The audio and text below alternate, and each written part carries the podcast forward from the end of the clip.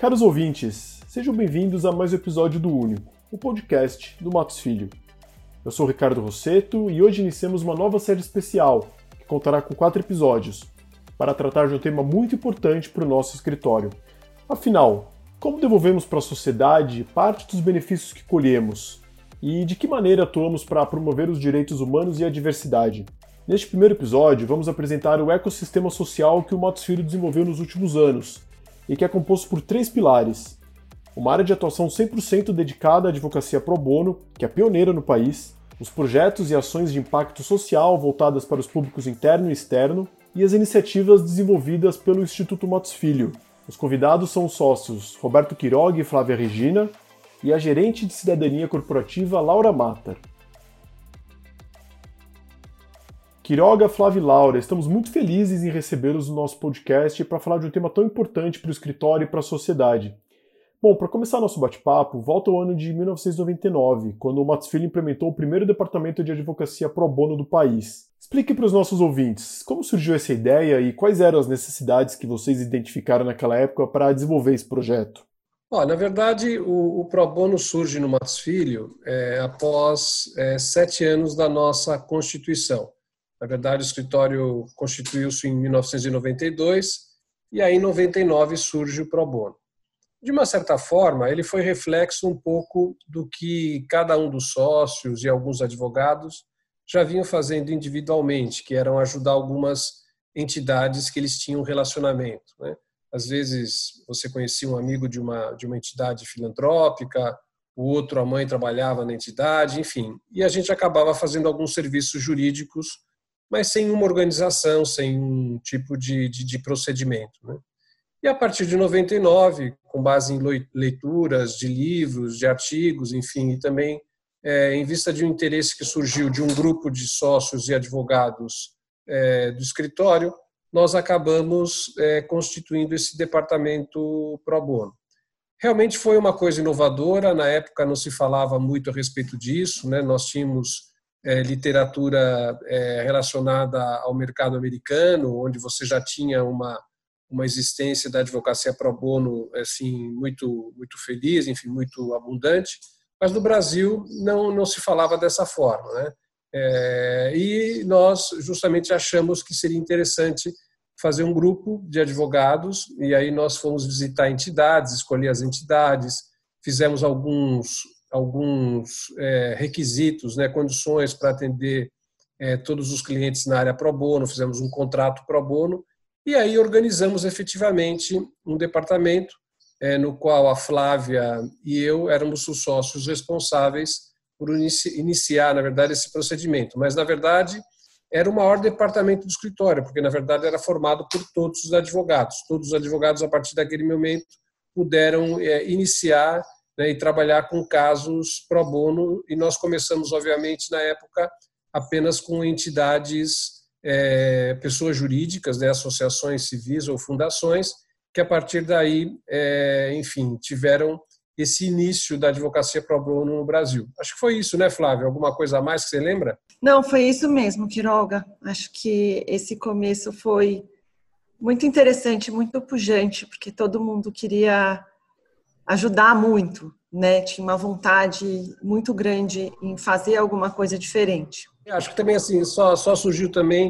A verdade é que nós iniciamos isso em 99 de uma forma não tão assim é, estratégica, né, no sentido de, de um planejamento que a gente fez, mas foi de uma necessidade mesmo de do, do da né, de, de colocar um advogado como responsável por uma por uma área social, a sua função dentro da sociedade. Então surgiu mesmo de um desejo aí de começar a advogar para um grupo de pessoas que para nós era inacessível, né? De uma certa forma realizar o bem. Então foi uma, uma iniciativa que surgiu do corpo de advogados de sócios e que realmente nos, nos, nos deixa muito feliz. Muito interessante ouvir essa história e saber que a advocacia pro bono é um dos alicerces da cultura institucional do Matos Filho, que esse caráter colaborativo está desde sempre presente no nosso DNA. Agora, Quiroga e Flávia, o escritório teve um papel importante no desenvolvimento da advocacia pro bono no Brasil. Como foi que a gente ajudou a regulamentar essa atividade no país e de que maneira nós influenciamos o mercado jurídico a também realizar esse tipo de atendimento? o escritório teve um papel de fato muito importante, né? A época que a gente começou a fazer o pro bono, alguns poucos escritórios também noticiaram que é, estavam fazendo e, e teve toda uma questão perante a OAB aqui, na verdade, do Estado de São Paulo e que classificou aquilo que o escritório estava fazendo prestar serviços jurídicos pro bono, aqueles que não poderiam acessar serviços jurídicos como uma captação indevida de clientela, né, em violação ao Código de Ética da OAB. Então, o escritório fez um trabalho intenso junto à OAB, inclusive junto né, ao Comitê de Ética, à época até o próprio Quiroga ingressou no Comitê de Ética uh, da OAB, e o escritório atuou ativamente na estruturação da primeira resolução para bono da OAB aqui do estado de São Paulo, que não era o melhor texto do mundo, porque ela era restritiva até, porque permitia a advocacia pro bono exclusivamente para organizações da sociedade civil que demonstrassem que não pudessem arcar com a prestação de serviços jurídicos, ah, além de algumas outras limitações, mas era era o, que foi possível fazer à época, né, como uma resolução, uma regulamentação de consenso. É, eu acho que na verdade foi isso. Realmente, quando surgiu a ideia do pro bono, a OAB não entendeu direito a, a proposta. Bem, também não estava acostumada com isso, né? Isso daí nós estamos falando na década de 90, final da década de 90, e, e era alguma coisa ainda muito nova mesmo, né? E nós tivemos, assim, a infelicidade de, de ter um, um procedimento administrativo na OAB contra o escritório e contra, enfim, nós, por, por justamente ter iniciado esse procedimento, né? Mas, felizmente, a gente conseguiu, e aí nós somos chamados para uma oitiva para falar o que, que era isso, porque realmente era estranho, ninguém conhecia como, como que era esse mundo em termos de advocacia.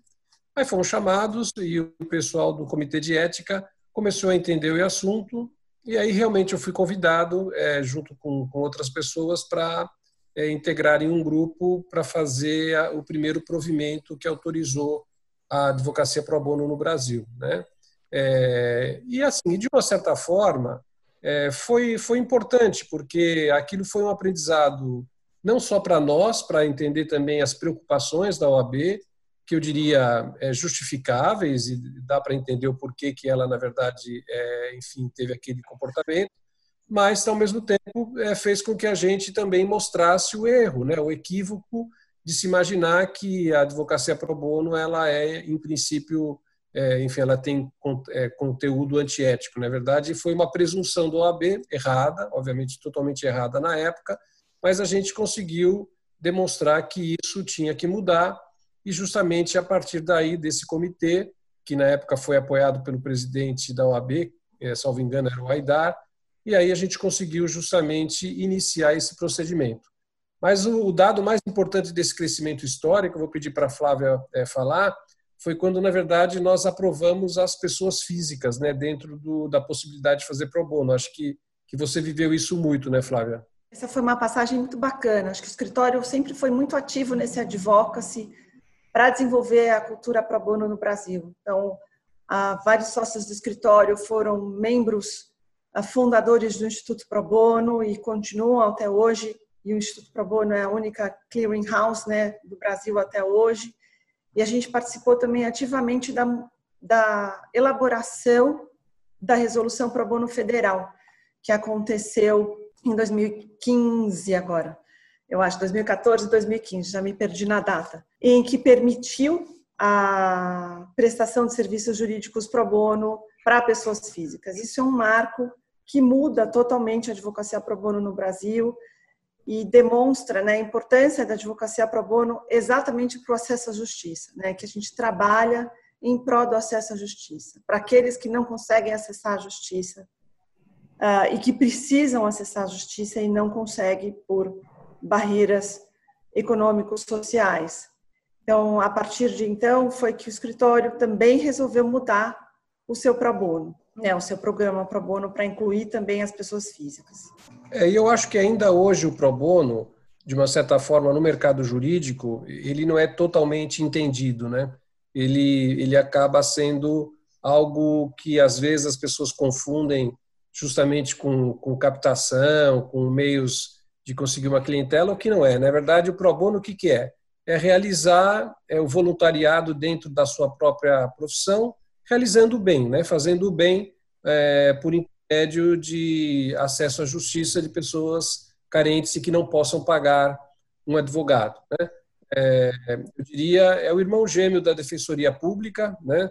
É, na área privada e, portanto, caminha nesse sentido de realizar o bem dentro da nossa profissão. Basicamente é isso. Bom, ao longo dos anos, o engajamento dos nossos sócios, advogados e estagiários foi fundamental para o sucesso e o crescimento do programa Pro Bono.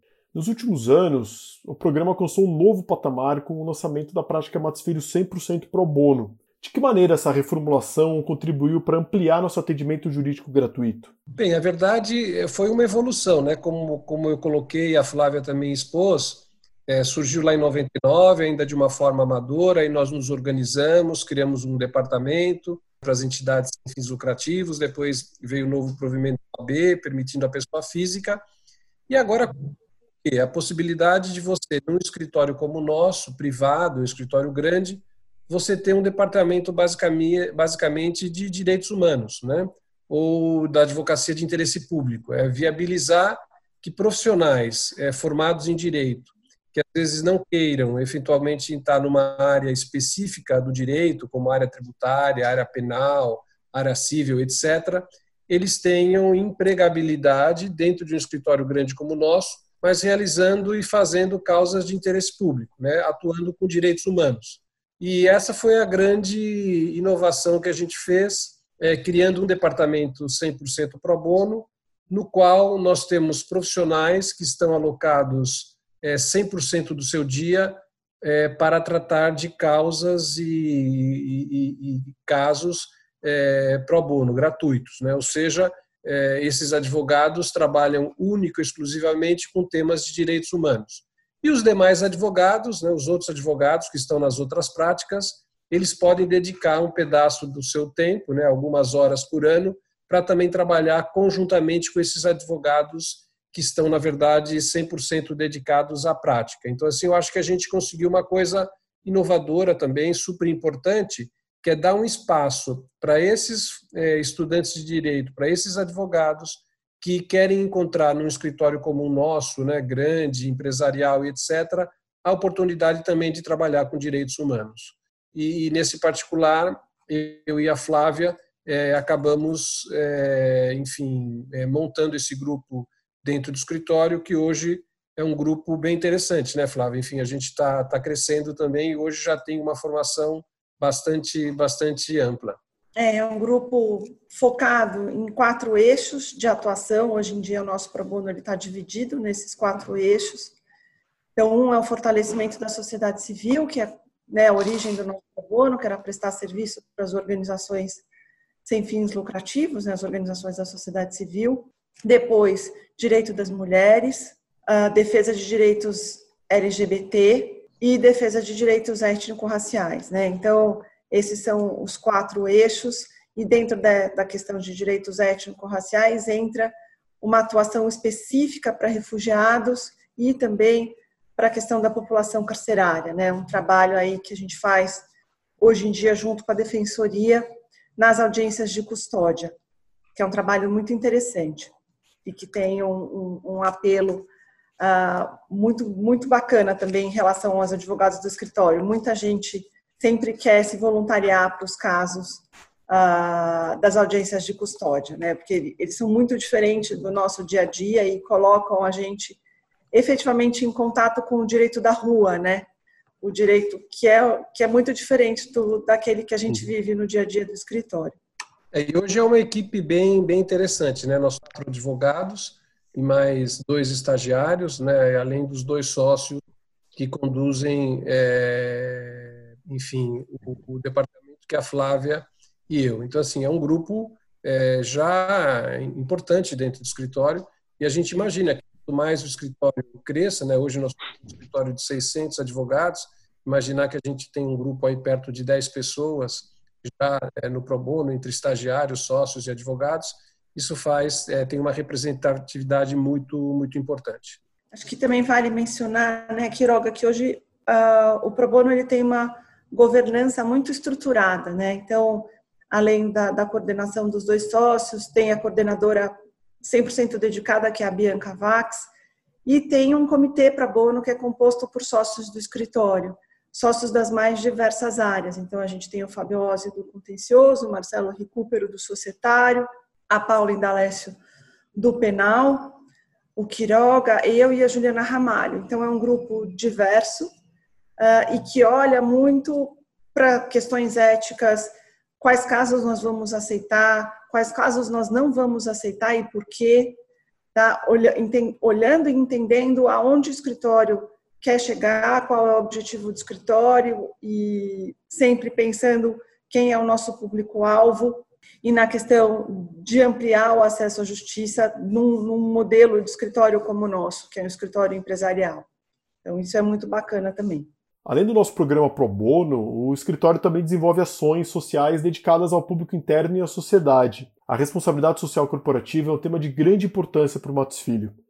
Quiroga e Laura, ao longo dos últimos anos, quais têm sido as estratégias que adotamos para contribuir com as demandas mais latentes da sociedade? Bem, eu acho assim, a primeira, a primeira questão é que tudo isso que nós estamos falando é, é algo que tem uma certa unicidade, né? é, um, é um corpo só.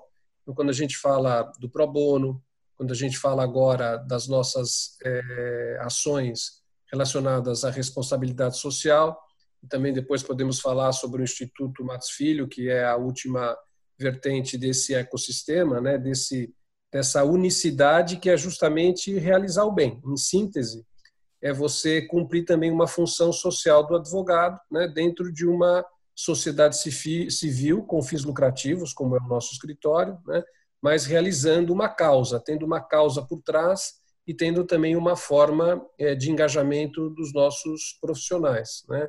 Então, além da advocacia pro bono, que é um voluntariado dentro da nossa profissão, todas as atividades de responsabilidade social elas também representam um voluntariado mais na profissão, mas um voluntariado é, geral, né? E também isso é, foi assim um pouco natural dentro do escritório, assim como nós realizávamos algumas é, causas é, na área jurídica de forma gratuita para pessoas que nós conhecíamos, etc.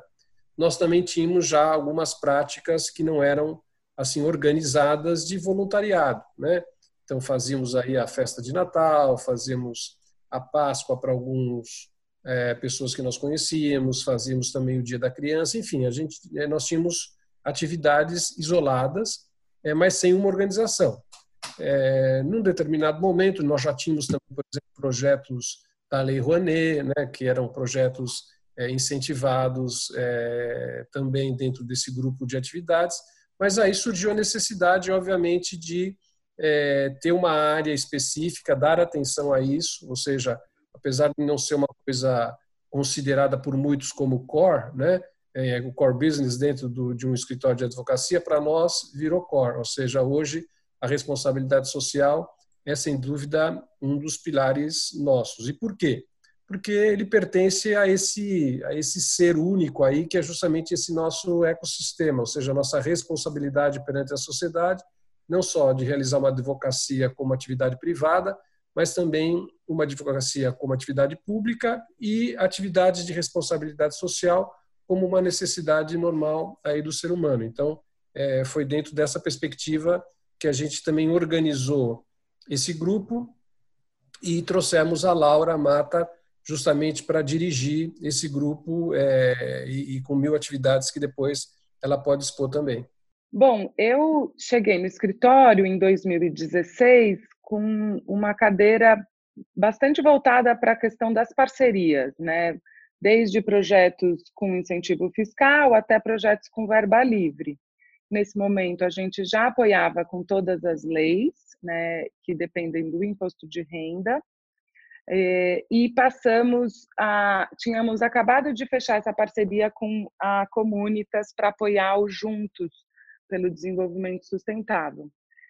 Na medida que o tempo foi passando, essa cadeira foi crescendo é, eu já cuidava também do, da parte de voluntariado, então a gente pensou numa reformulação do programa de voluntariado para que ele pudesse abranger todas as cinco cidades em que a gente está presente e de uma forma é, única, né, seguindo a linha do escritório único, único escritório. E eu passei também a cuidar do programa de diversidade e inclusão. Naquele momento a gente já tinha é, o For Women e criamos, é, logo antes da minha chegada, o M Friendly, que foi o primeiro grupo é, voltado aos direitos LGBT do mercado jurídico. Além disso, é, a gente tinha ações pontuais de meio ambiente e passamos a desenvolver um projeto mais amplo de educação e cidadania. Acho que nesse momento a cadeira vai, vai crescendo de responsabilidade social, a gente vai tendo mais contato com, é, com diferentes projetos e, e, uma perspectiva de ampliação da nossa atuação que, é, com o tempo, a gente passou a chamar de cidadania corporativa. Então, entendendo que por que cidadania, né? Porque realmente tem um, uma base bem centrada em direitos humanos e, e, e no exercício né, da nossa atividade social e, e também porque a gente olha é, dentro do espaço corporativo, do mundo do trabalho corporativo, para a sociedade com esse olhar de promoção da cidadania e dos direitos humanos.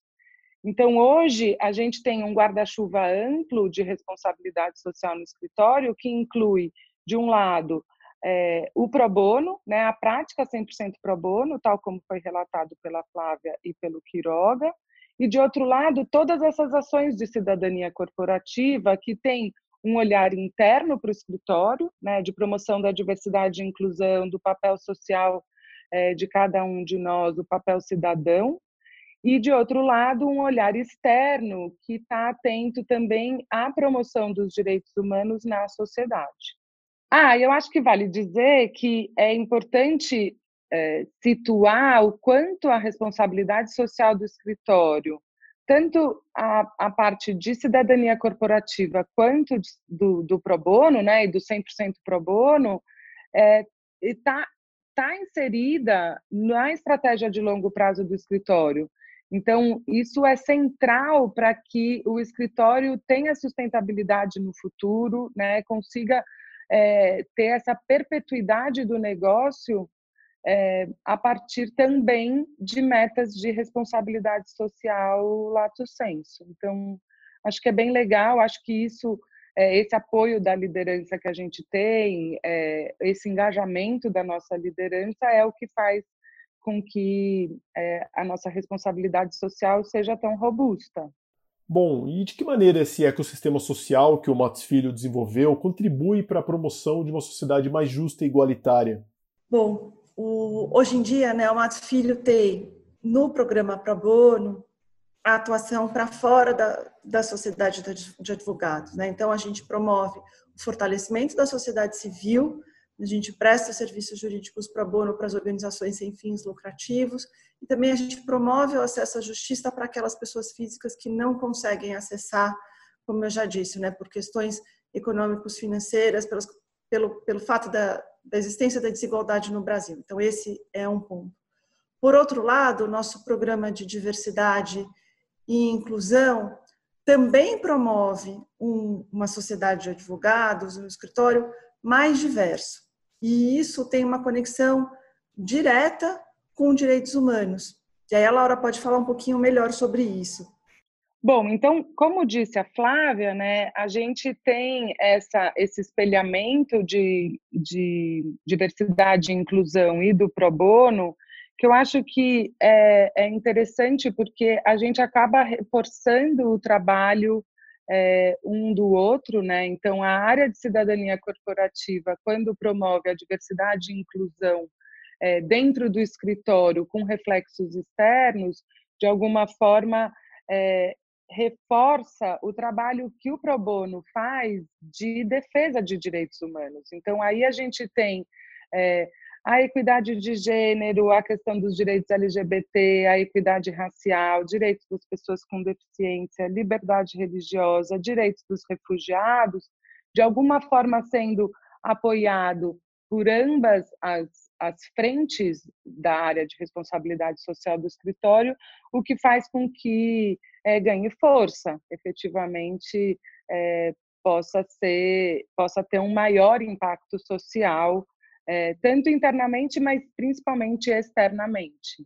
E aí eu acho que vale lembrar, né, Flávia, o trabalho que tem sido feito pelo Instituto, que também, na medida em que o Instituto é dos sócios, mas dá bolsas de estudos para estudantes de direito, que também visa essa diversificação do profissional do direito, né? E aí não necessariamente para o escritório, mas para o mercado jurídico em geral. É, na verdade, o Instituto ele tem essa linha, né? Ele dá a bolsa de estudos para jovens em situação de vulnerabilidade social, permitindo que esses jovens acessem é, universidades públicas ou privadas. Então, a nossa bolsa de estudo para as privadas, eventualmente, envolve até o pagamento da mensalidade, e no caso das públicas, é uma bolsa auxílio, que a gente chama Além disso, o Instituto também atua na promoção do acesso à justiça, quando ele premia organizações da sociedade civil que atuam na ampliação do acesso à justiça por meio do desafio do Instituto Matos Filho, e também promove a ampliação uh, do direito, né, do, do conhecimento jurídico, produzindo conhecimento jurídico de fácil acesso, que hoje é o nosso programa, que é o artigo 5 que é o terceiro pilar do Instituto. É, é, complementando, eu acho assim, tanto a questão do pro bono, a questão do instituto, a questão da, do, do, programa de responsabilidade social, eu acho que isso hoje é, é, consenso no escritório que ele é uma questão estratégica mesmo, né? Ou seja, não, não deve ser entendido apenas como algo complementar dentro de uma estrutura é, de um prestador de serviços legais como nós somos mas a gente vê isso como, como estratégico efetivamente e que está totalmente conectado com a nossa atividade principal, né? Por isso que a importância que a gente dá. Então, toda a questão de diversidade, por quê? Porque a gente quer profissionais melhores, né? Na medida em que eles são diversos, se eles são diferentes, é, eu vou ter um grupo diferente e com certeza um grupo melhor, né? Aquilo que a gente faz no instituto, que é premiar, por exemplo, é, projetos de acesso à justiça, premiar, é, na verdade, conceder bolsas para pessoas, estudantes de direito e também fomentar a difusão do conhecimento jurídico. O que, é isso? Isso também é uma forma de, de capacitar, de, é, de, de formar profissionais melhores e, consequentemente, também é, criar é, uma capacitação de excelência na área jurídica. Então, a gente tem feito isso em vários pilares. Então, assim, todo esse ecossistema do Matos Filho, a, a função é, principal qual é? É você ter melhores profissionais é, no mercado, né? É, um, um, grupo de pessoas que sejam diferentes nas suas habilidades, nas suas competências e, consequentemente, tornar uma sociedade melhor. Né? É, por trás disso tem é, toda a conotação aí que eu já disse de realização do bem, né, de, um, de, um, de, um, de um serviço social, que é importante para a advocacia e mais do que isso, né, é uma regra dentro da nossa, do nosso estatuto do profissional do, do advogado, ou seja, é obrigação nossa justamente essa função social e exercê-la por intermédio desses mecanismos, ele, ele fortalece muito é, o direito e também a própria advocacia. E neste momento que vivemos, de grave crise sanitária por conta da pandemia do novo coronavírus, qual a importância da atuação pro bono e de ações de cidadania corporativa para ajudar as pessoas mais vulneráveis da nossa sociedade? Bom, o papel da advocacia pro bono nesse momento é fundamental, né? A gente vive, como você mesmo disse, uma crise né, sanitária e, na verdade, uma crise humanitária. Né? Então, nada melhor do que o escritório focar os seus esforços de advocacia pro bono para apoiar essa necessidade que vem para a sociedade como um todo, né? Então, o escritório ah, tomou a decisão nesse momento de, de pandemia de focar os esforços do, do nosso programa pro bono, da nossa prática pro bono, em atender tanto, apoiar tanto clientes nossos nos seus projetos uh, em apoio aos efeitos da Covid-19, quanto organizações da sociedade civil e pessoas vulneráveis também na questão do acesso à justiça. Então, a gente produziu cartilhas para refugiados, para mulheres em situação de violência, a gente está fazendo mais uma para a população LGBT, que hoje em dia não está conseguindo acessar diretamente os serviços, e paralelamente a isso, nós apoiamos diversos clientes nossos nos seus projetos e, e, e programas de doação, seja de cestas básicas, de equipamentos de saúde, né, os EPIs, ah, na estruturação de hospitais de campanha e outras campanhas de captação de recursos para a população que está sofrendo diretamente com os efeitos da Covid. Então, acho que a gente está fazendo um trabalho muito, muito interessante. Ao todo, a gente já, já tem mais de 25 casos abertos e tem um, um grupo grande do escritório de advogados, estagiários e sócios que está atuando na linha de frente desses, desses apoios. É, complementando a Flávia, é, no que diz respeito às ações é, de diversidade e inclusão, a gente continua com o programa, é, mesmo todo mundo trabalhando de casa, a gente tem conseguido acompanhar os profissionais e reformular parte das ações para apoiar esses mesmos grupos que estão representados no, no escritório, mas que a vulnerabilidade de alguma forma foi acentuada pela crise é, imposta pela pandemia.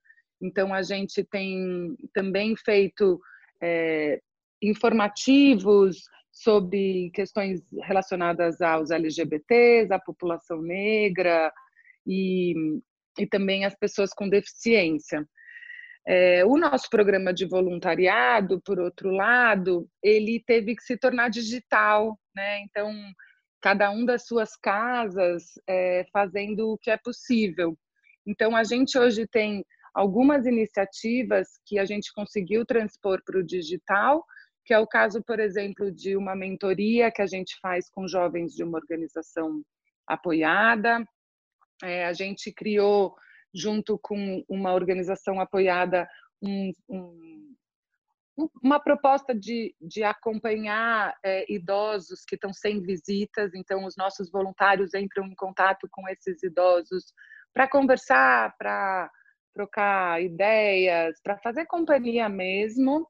E por fim, é, a iniciativa que está fazendo bastante sucesso são webinars que a gente vai oferecer para jovens atendidos por uma organização parceira no Rio, em que os nossos profissionais, e aí de sócios a estagiários da área administrativa ou técnica vão dar um pouquinho da expertise deles para esses jovens, porque eles são atendidos por uma organização que está de portas fechadas, eles estão na comunidade é, dentro das suas casas, então a gente vai levar o nosso conhecimento e aí ele varia desde é, um webinar sobre história da arte até é, habilidades comportamentais até direitos do consumidor, então um leque bastante vasto.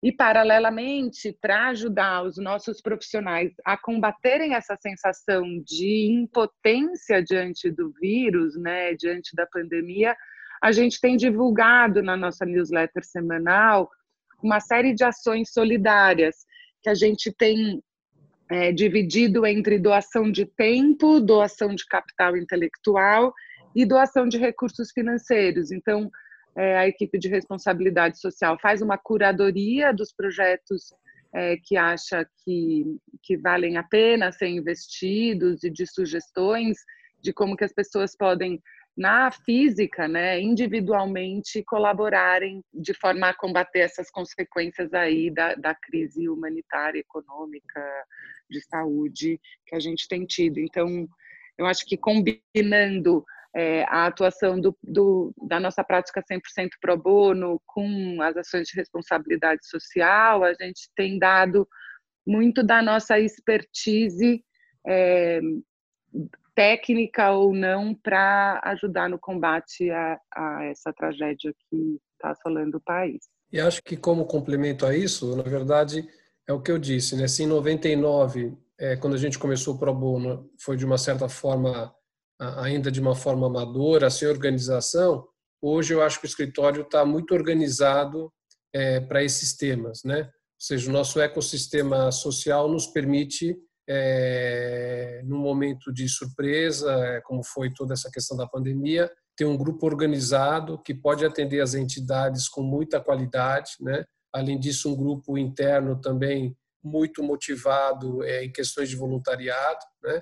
Então, esse grupo que é o 100% pro bono, responsabilidade social e o Instituto, eu acho que hoje o Matos Filho dispõe de uma infraestrutura é, importante no campo social e consegue atender é, essas demandas com muita qualidade, com muita expertise, o que nos deixa muito feliz. Né? Na verdade, a gente conseguiu, é, com tanto tempo, é, uma organização importante para atingir as suas finalidades.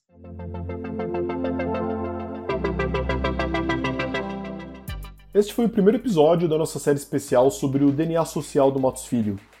Nos próximos capítulos, vamos nos debruçar sobre o programa de voluntariado corporativo do escritório, as ações internas voltadas aos grupos de diversidade e inclusão e discutiremos ainda com mais detalhes o papel da advocacia pro bono em meio à pandemia da Covid-19. Nos vemos em breve.